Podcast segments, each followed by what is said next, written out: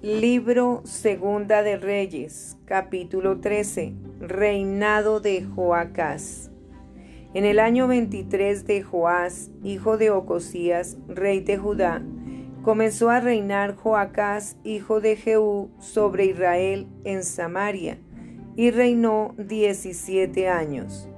E hizo lo malo ante los ojos de Jehová, y siguió en los pecados de Jeroboán, hijo de Nabat, el que hizo pecar a Israel, y no se apartó de ellos.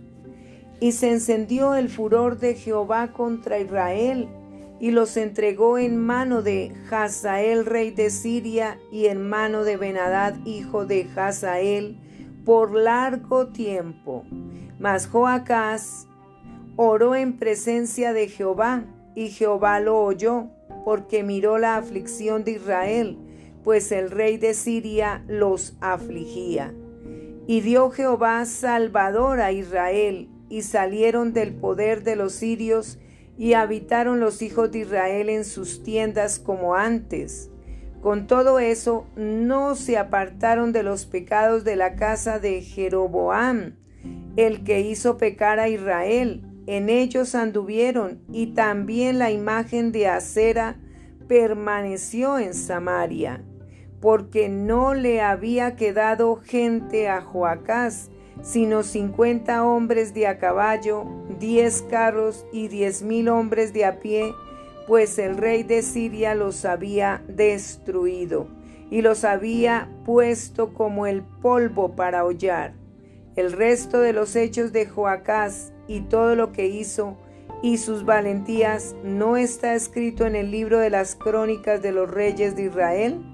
Y durmió Joacás con sus padres, y lo sepultaron en Samaria, y reinó en su lugar Joás, su hijo. Reinado de Joás de Israel. El año 37 de Joás, rey de Judá, comenzó a reinar Joás, hijo de Joacás, sobre Israel en Samaria, y reinó dieciséis años, e hizo lo malo ante los ojos de Jehová, no se apartó de todos los pecados de Jeroboán, hijo de Nabat, el que hizo pecar a Israel, en ellos anduvo. Los demás hechos de Joás y todo lo que hizo y el esfuerzo con que guerreó contra Amasías, rey de Judá, ¿no está escrito en el libro de las crónicas de los reyes de Israel?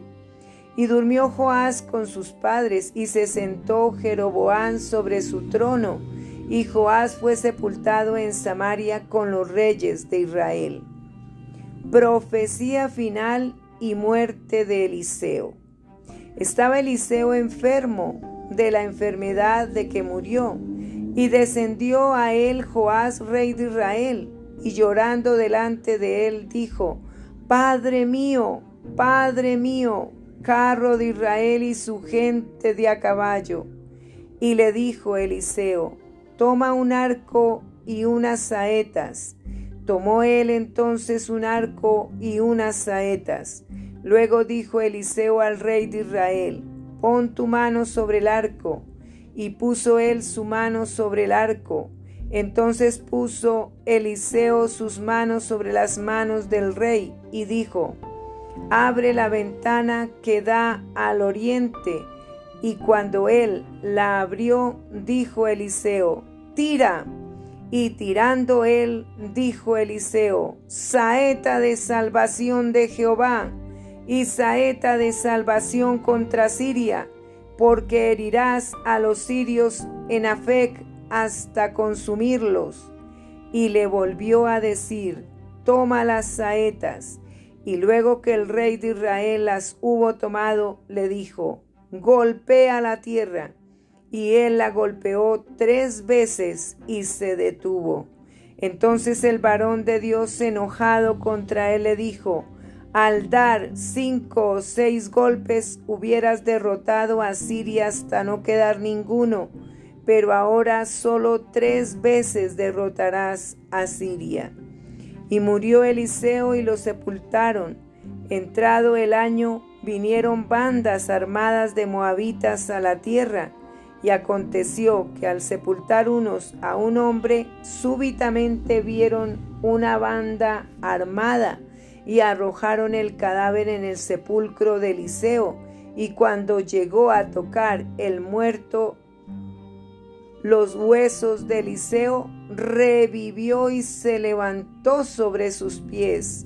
Hazael, pues, rey de Siria, afligió a Israel todo el tiempo de Joacás. Mas Jehová tuvo misericordia de ellos y se compadeció de ellos y los miró a causa de su pacto con Abraham, Isaac y Jacob y no quiso destruirlos ni echarlos de delante de su presencia hasta hoy. Y murió Hazael, rey de Siria, y reinó en su lugar Benadad, su hijo. Y volvió Joás, hijo de Joacás, y tomó de mano de Benadad, hijo de Hazael, las ciudades que éste había tomado en guerra de mano de Joacás, su padre. Tres veces lo derrotó Joás y restituyó las ciudades a Israel.